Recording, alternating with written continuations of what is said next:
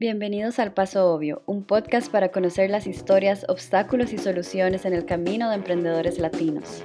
Entérate de casos de éxito, nuevas tecnologías, inversiones, consejos y mucho más contenido valioso para hacer crecer tu startup. Somos Grupo Obvio. Conocernos más ingresando a www.grupoobvio.com. Y recuerda suscribirte en nuestro canal. Bienvenidos al Paso Obvio. Yo soy Logan Herzog, cofundador del Grupo Obvio. Y hoy tenemos como invitado especial Manolo Constain de Invest Pacific. Para introducir un poco, él es un manager en Invest Pacific, el cual está encargado de atraer inversión y emprendimiento a la región de Cali, Colombia. Entonces, él vive en Cali, somos amigos, hemos, nos hemos visitado un poquito mientras yo viajaba allá en Cali pero mucho ha pasado desde diciembre. Manolo, ¿cómo estás? Hola a todos, qué bueno tenerlos en este podcast. Mi nombre es Manolo Constaín, como decía Logan, soy el gerente de promoción de inversión para Invest Pacific, para el sector de servicios. Mis dos áreas principales son todo lo que tenga que ver con tercerización de servicios, BPO, pero también todo el tema de IT and software que toca todos los mundos de emprendimiento, de startups, venture capital para proyectos de, desarrollo de software, etcétera. Entonces, feliz de estar aquí compartiendo con ustedes este espacio. No, gracias por participar en esto. Como dije antes, un rato ha pasado desde hemos, nos hemos visto y mucho ha cambiado, pero qué bueno que todo esté bien allá y estoy muy animado para compartir un poco de su historia. Entonces, ¿nos puede explicar un poco de cómo llegaste a este punto y un poco de lo que, lo que haces allá en Cali y en qué están enfocando para empezar? Perfecto, Logan. Y sí, sí tienes razón. Eh, cuando nos vimos era otro mundo, el mundo ha cambiado, pero bueno, digamos que un poco el recorrido y cómo llego yo a esto. Yo soy como un, un híbrido de cosas. Estudié ciencia política, realmente tengo una vena por el sector público, pero también siempre me ha interesado el sector privado y me ha gustado perfilar mi perfil profesional como alguien que puede navegar ambos mundos, tanto el sector privado como el sector público, y servir de puente entre esos dos mundos. Y me fui a hacer mi maestría en políticas públicas en, Berlín, en Alemania, en el Hertie School of Governance.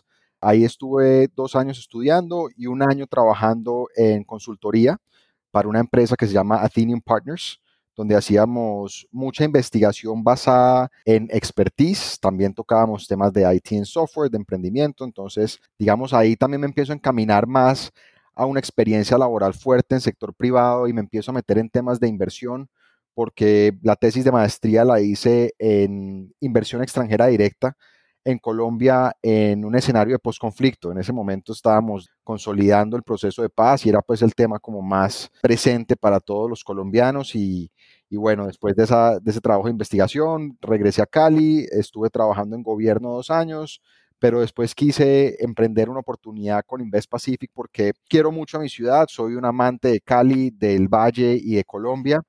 Tengo una tesis personal que también, digamos, esto se mejora y esto se desarrolla con desarrollo económico, valga la redundancia, y con, y con creación de empresa y con la gente trabajando. Entonces realmente me gusta aportar desde lo público, pero también me gusta aportar desde lo privado porque sé que desde lo privado puede haber un desarrollo importante para que eso también tenga un, un efecto positivo sobre el desarrollo social del país.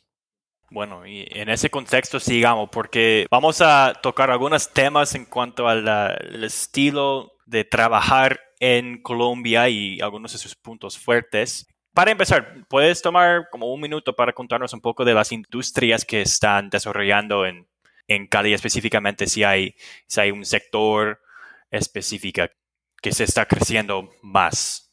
Sí, claro que sí, Logan. Cali y el Valle del Cauca, Cali siendo la tercera ciudad más grande de Colombia después de Bogotá y de Medellín, eh, se ubica al suroccidente del país. Estamos a dos horas del puerto de Buenaventura entonces eso nos permite salir al, Océano Pacífico. Eso lo que ha presentado para la región es que es una región ubicada muy estratégicamente y fue una fue de las primeras regiones que recibió las multinacionales en la época del, de 1940, 1950, precisamente porque las nacionales se instalaron en la región para poder sacar su mercancía por el, Océano Pacífico a través del puerto de Buenaventura. Entonces Cali y el Valle del Cauca, con esa trayectoria de, un ambiente de negocios maduro, internacional, tiene una economía diversificada, tiene distintas apuestas económicas, somos fuertes y bueno, para contarles un poco más en detalle sobre estas apuestas económicas, me gustaría referirme a lo que es la plataforma de clusters de la Cámara de Comercio de Cali. La plataforma agrupa una serie de clusters que es lo que define las apuestas económicas de la, ciudad. Entonces, si realmente hay algo que está pasando en la ciudad, se debe reflejar en esa plataforma de clusters con su propio clusters. Y por ejemplo, tenemos el clúster de macro snacks, tenemos el clúster de excelencia clínica, tenemos el clúster metal mecánica, entre otros, y tenemos el clúster en el que quiero concentrar un poco más de digital economy. El clúster de Digital Economy realmente es amplio, incluye tanto el sector de IT y software en sus distintas variaciones, pero también incluye el sector de tercerización de servicios y de BPO, porque estas son dos industrias que también cada vez más van convergiendo y se van unificando, porque todos los servicios están teniendo un componente tecnológico bastante alto y se ven desarrollos tecnológicos, desarrollos de software, emprendimientos encaminados también a facilitar todas esas soluciones tecnológicas y esos procesos a las empresas a partir de la, tecnología. Entonces, ese cluster de Digital Economy, para hablar de, de un mundo que nos interesa en este podcast, en el caso de Cali, está creciendo con datos pre-COVID, estaba creciendo a un 28% anual, casi que doblando la tasa de crecimiento a nivel nacional.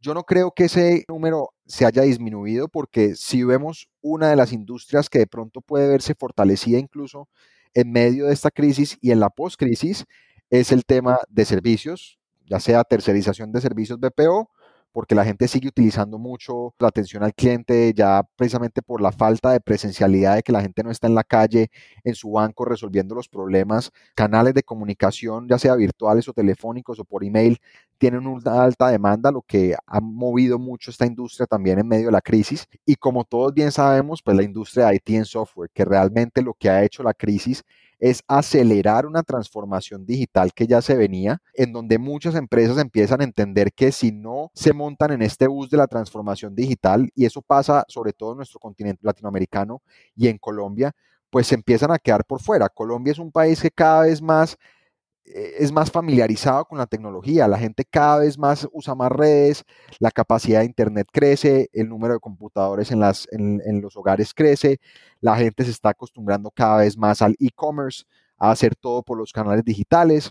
Entonces, realmente en esta pandemia hemos visto que el sector, y, y, esto no solamente es en Colombia, a nivel mundial, no por algo Jeff Bezos tuvo unas ganancias exorbitantes a través de su plataforma de Amazon y todo lo que tenga que ver con e-commerce en medio de la crisis volviendo un poco y retomando el hilo y respondiendo a tu pregunta, Logan, el clúster de Digital Economy que comprende todo el mundo del universo de IT en software, pues es un clúster muy dinámico, muy activo, en donde hay un ecosistema bastante interesante, un ecosistema que se compone de actores locales, se compone de universidades, se compone de los actores públicos como es alcaldía y gobernación, se compone de entidades público-privadas como lo es Invest Pacific, se compone de los emprendedores, se compone de los empresarios extranjeros, eh, realmente es un proceso bastante interesante en donde también la Cámara está apoyando a estos miembros del clúster de economía digital para su internacionalización, porque digamos ahí también hay una necesidad de algunos actores locales, emprendedores, startups eh, o empresas pequeñas y medianas que están buscando crecer,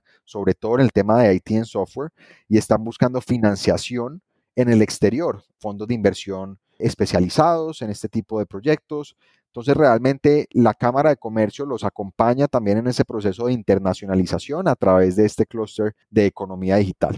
Para responderte ya concretamente, es una economía diversificada en donde existe este clúster de economía digital que hace parte de esas apuestas económicas en la ciudad.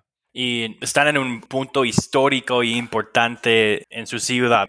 Puedo ver que, bueno, es un punto en que ya se están digitalizando, están están haciendo negocio afuera del país, están tratando de, de internationalize y a la vez están enfrentando una crisis con la pandemia de COVID. Y eh, mencionaste que eso le ha mostrado algo muy importante a evitar para la gente colombiana y eso es la resiliencia. ¿Qué nos puede contar de cómo la resiliencia, qué parte tiene en la vida de los colombianos? Y cuéntanos un poco de la historia de, tu país y, cómo ellos han tenido que enfrentar cosas así en el pasado y, cómo se fue. Bueno, Logan, es, es, una pregunta muy, muy chévere, como decimos acá en Colombia, creo mucho y me encanta el concepto que usas de resiliencia, porque realmente es algo que define al colombiano. No hemos tenido una historia fácil. Eh, realmente el colombiano está acostumbrado a pasar dificultades. Y esto no tiene que ver necesariamente solo con que la gente de los, de los niveles socioeconómicos bajos pasan dificultades. Creo que en Colombia en general, por la violencia que tuvimos en nuestro pasado, por el conflicto armado que tuvimos, todos los colombianos, ricos, pobres, de clase media, de alguna u otra forma nos hemos visto afectados, hemos tenido, digamos, retos que, que, tuvimos que superar y hemos también como país avanzado mucho. Y yo creo que eso tiene mucho que ver con el tema que tú mencionas de, de la resiliencia. El colombiano no se rinde, el colombiano se cae y se levanta. Y creo que eso, por ejemplo, en una cultura como el emprendimiento, la resiliencia tiene que ser un concepto fundamental porque no va a ser fácil. Ni es fácil construir empresa, ni es fácil sacar adelante un emprendimiento, ni es fácil consolidar una startup y pasarla a las distintas etapas de maduración. Se van a encontrar obstáculos en el camino, van a tener dificultades, van a tener momentos en que quieran, digamos, como decimos en Colombia, tirar la toalla, pero realmente la resiliencia, y Colombia creo que es un país que es ejemplo de eso, la resiliencia nos puede sacar de las situaciones más difíciles. Estamos en un momento muy retador. Logan, como te contaba al principio, actualmente ya llevamos seis meses en esta crisis del COVID. Colombia se encerró temprano, desde marzo estamos entre comillas encerrados porque hay una serie de, excepciones que permiten la actividad económica, pero al mismo tiempo, pues para proteger la vida, nuestros sistemas de salud los tuvimos que preparar en, esta, en este lockdown que tuvimos y afortunadamente hasta hoy no hemos tenido el colapso del sistema de salud. Se optó por preservar la vida, pero también ha habido un impacto económico fuerte y creo que nos llega un nuevo episodio de donde los colombianos tenemos que nuevamente mostrar lo resilientes que somos. Es un poco desgastante porque, como te digo, estábamos en unos momentos de auge, de una proyección económica interesante y un futuro promisorio, sobre todo hace algunos años cuando la ilusión de la paz también estaba tan presente de por fin superar ese capítulo de la violencia. Son tiempos difíciles, pero tiempos que nuevamente tenemos que sacar ese principio de resiliencia y volverle a poner el pecho a la situación y enfrentarla con la mejor actitud y no será la primera ni última vez salir adelante no solamente esa resiliencia, es necesario pues ser creativo, ¿no? Y poder averiguar o hacer una nueva solución cuando está enfrentando algo difícil. Así es. Eh, me, dijiste que, bueno, ya, sé que Cali es una ciudad muy basada en el arte y la música. ¿Y qué tiene que ver eso con, con su habilidad de ser tan resiliente? Me encanta esa pregunta. Tiene distintas respuestas. En Cali se juntan esos dos conceptos tan bonitos que es la resiliencia y la creatividad, porque la creatividad ha sido una forma para ser resilientes y la resiliencia ha sido una forma para ser creativos. A ver, me explico. El tema que tú mencionas del baile, de las artes, de nuestra cultura salsera, ha sido una forma, sobre todo en, en los barrios más difíciles, para que la gente no decaiga, para que a través de la creatividad en el baile, en el arte, en la música, pueda también buscar un espacio diferente a la violencia, un espacio diferente a la pobreza y empezar a, ver que pueden salir adelante. Me encanta un ejemplo acá, el proyecto de Delirio. Delirio es un show, hagan de cuenta, es como el Cirque du Soleil, pero caleño, un show circo de salsa. que hace Delirio es que se conecta con las escuelas locales de salsa. Estas escuelas locales de salsa están ubicadas en muchos barrios con unas condiciones socioeconómicas retadoras. Es una opción para estos jóvenes en donde son, tienen una habilidad y un talento y una inteligencia para, para lo artístico, para lo musical, para lo corporal. Y a través de esa creatividad en el arte, empiezan a encontrar caminos para trabajar, para generar ingresos, para sacar a sus familias adelante. Y creo que ahí es donde mostramos que Cali y el Valle y Colombia es resiliente, pero también es creativo. Y nosotros usamos un concepto en Colombia que se llama la malicia indígena o que somos avispados. Eso puede ser malinterpretado, pero lo quiero decir en el sentido positivo, que el colombiano no se queda quieto, no se queda frenado por el primer problema que encuentra. Encuentra un problema, es resiliente, lo enfrenta y busca soluciones creativas a ese problema.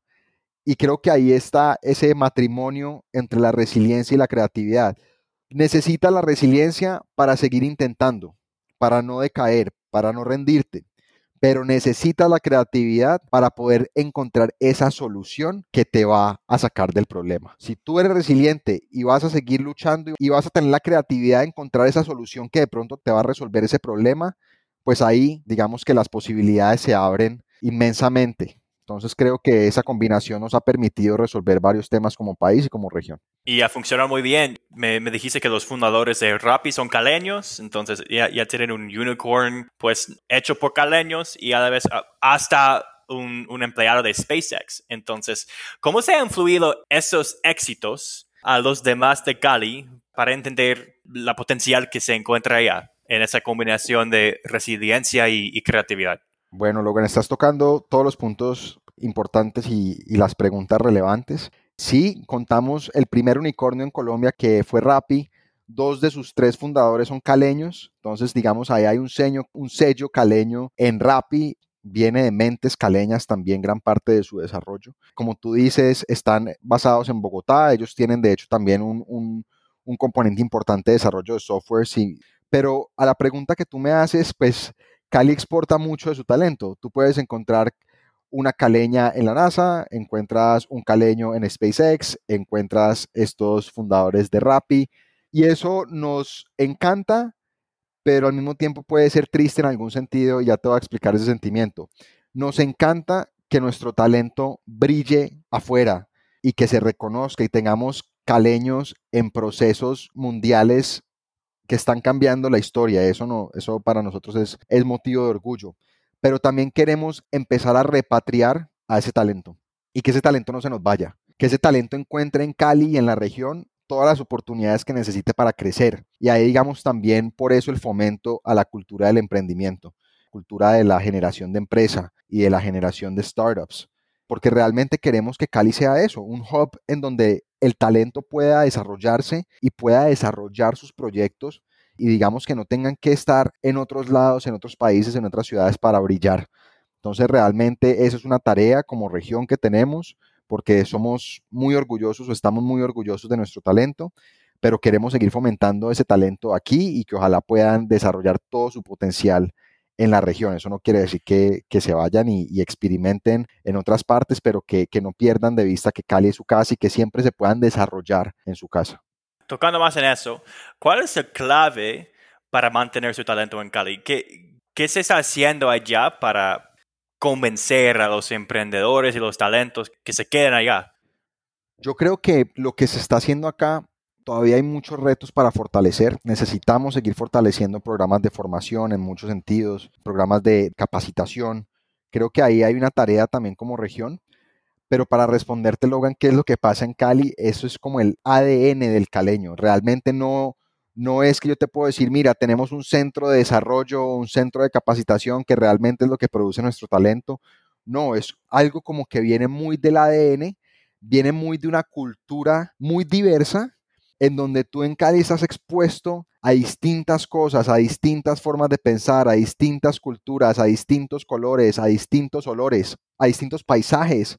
Realmente Cali siempre se habla de Estados Unidos como el melting pot, pero yo creo que nuestros países latinoamericanos son también unos melting pots muy fuertes y en Cali eh, es uno de los más grandes melting pots en Colombia porque es donde realmente la diversidad cultural se ha mezclado y ha creado una riqueza de gente con un talento increíble en distintas áreas. Entonces yo creo que esa diversidad que tú encuentras en Cali y en el Valle es parte de lo que le, le genera al caleño ese ADN de creatividad y de resiliencia. Entonces de pronto yo complementaría ese matrimonio con un tercer concepto que sería el de diversidad, que es lo que nutre ese talento caleño.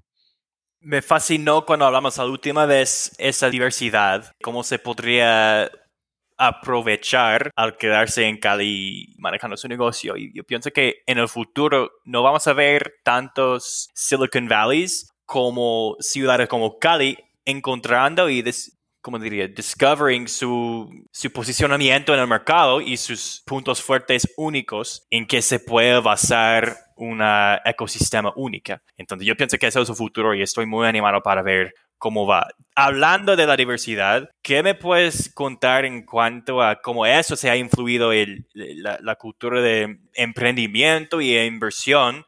De hecho, ¿nos puede explicar un poquito de, del rol que se ha tenido la diversidad en Cali? Porque es muy profundo y, hay, mucho orgullo sobre su nivel de diversidad y los, diferentes backgrounds que tienen sus ciudadanos. Entonces, ¿qué, nos puede contar en cuanto a, la cultura y todo eso? Bueno, profundizando un poco en el tema de la diversidad, voy a partir la respuesta en dos. Primero, hablar un poquito de esa evolución o esa historia de Cali, por qué la diversidad caleña. Y después quiero seguir contándote un poco por qué esa diversidad es tan importante en este mundo del emprendimiento y de la tecnología. Cali es una ciudad que se ha reconocido históricamente por ser un centro de migración, de paso, por su salida al Pacífico también. Entonces, a diferencia de otras regiones de Colombia que se construyeron de una forma más homogénea, Cali siempre se ha construido y se ha constituido desde la diversidad.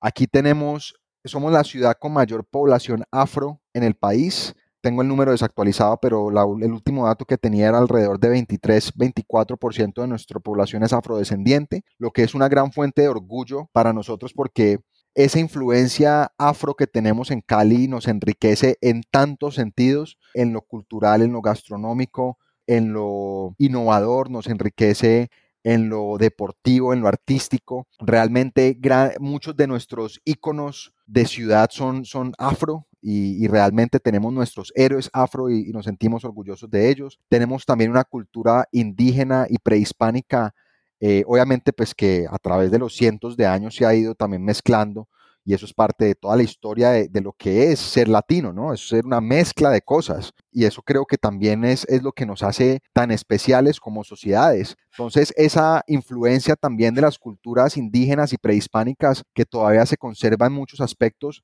en una conciencia, por ejemplo, medioambiental muy fuerte en la ciudad, a la, ciudad le importa el medio ambiente y es un tema muy sensible en donde los gobernantes tienen que ser muy cuidadosos en no tomar decisiones que vayan en contravía del medio ambiente y tenemos, por ejemplo, una calidad de aire de las más altas en las ciudades principales del país. Tenemos obviamente toda la influencia europea que llega desde, desde la colonización y que pues a través de los años también va se va mezclando con estas otras culturas, pero esa cultura europea también trae, por ejemplo, una cultura de negocios interesante y se empiezan a mezclar todas estas cosas y esos procesos eh, históricos y culturales y terminas en una sociedad como la actual en donde somos una ciudad que acepta y como se dice en inglés como embraces diversity.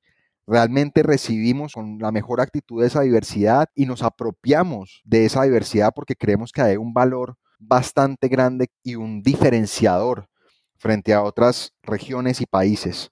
La segunda parte de mi respuesta te quiero decir por qué esa diversidad es importante. En estos días me vi un programa en donde hablaban de, coding, de todos los principios de codificación, de, de, por qué el código era importante en el mundo actual y cómo el mundo actual, precisamente el ADN del mundo actual es el coding. Entonces hablaban de un ejemplo muy, muy chistoso, en donde si antes tú ponías una eh, en, Google buscabas party y todos los parties o las fotos de parties que te identificaba Google era de gente blanca o de gente asiática, porque generalmente los programadores o los que estaban escribiendo el code eran o asiáticos o blancos. Y eso lo que limitaba era una visión del mundo. Se estaba viendo el mundo desde dos perspectivas particulares, desde dos grupos culturales y sociales específicos. Y todos sabemos que eso no es una fiesta. Una fiesta no solamente es un espacio donde existe un tipo de personas o un grupo poblacional específico. Una fiesta pueden ser muchas cosas. Entonces ahí es donde está el valor de la diversidad. Cuando tú tienes un coding asiático, cuando tú tienes un, coding, coder latino, cuando tienes un coder afro, cuando tienes un coder eh, americano, eh, caucasio, pues ahí se encuentran diferentes interpretaciones del mundo. Ahí se encuentran diferentes formas creativas de resolver problemas. De pronto yo no lo puedo resolver, pero tú piensas diferente a mí, has vivido algo diferente a mí y puedes resolver ese problema de una forma diferente. Entonces, en esa diversidad, en un ejemplo tan simple como lo es el coding, realmente permite una realidad mucho más, mucho más real, valga la redundancia, en donde realmente podemos construir un mundo con, con todos esos sabores distintos que tenemos y podemos resolver los problemas de distintas maneras y no cerrarnos a que las cosas deben hacerse desde una sola visión, porque pues ahí nos vamos a encontrar obstáculos que frente a esa visión no vamos a poder resolver. Entonces la diversidad es un valor que nos permite resolver problemas de forma creativa. Y creo que ahí es donde si juntamos resiliencia, creatividad y diversidad, pues podemos enfrentar los problemas que se vengan. Me fascina eso, que con, con problemas complicados se requiere soluciones diversas, ¿no? Con otros puntos de vista y a veces se puede un poco difícil encontrar puntos de vista diferentes, por ejemplo, en, partes de los estados. Aún en Silicon Valley no es muy diverso y eh, a veces es difícil encontrar otro, otra vista. Aún en Latinoamérica hay partes donde realmente no hay diversidad y se, se, hace un poco difícil, ¿no? Entonces, eh, lo que me fascinó en Cali, aparte de la clima, aparte de la belleza y la comida y todo eso, fue esa, ese orgullo de su diversidad y cuán importante es en su cultura. Y eso es muy importante. Y sería un lugar muy bello para, para lanzar una empresa o, o, hacer inversión para los que quieran participar en un ecosistema diverso. Y eso es bastante importante. Sí, sí. Para terminar esta entrevista, ¿qué tal si repasamos un poco de lo que hemos discutido y encontramos como tres o cuatro puntos que se puede tomar de, de nuestra conversación para un emprendedor cuando está pensando en cómo lanzar o cómo solucionar sus problemas, tomando lecciones de la historia de Cali y sus puntos fuertes? Pues Logan, ya para finalizar, yo diría que podemos aplicar el ADN caleño.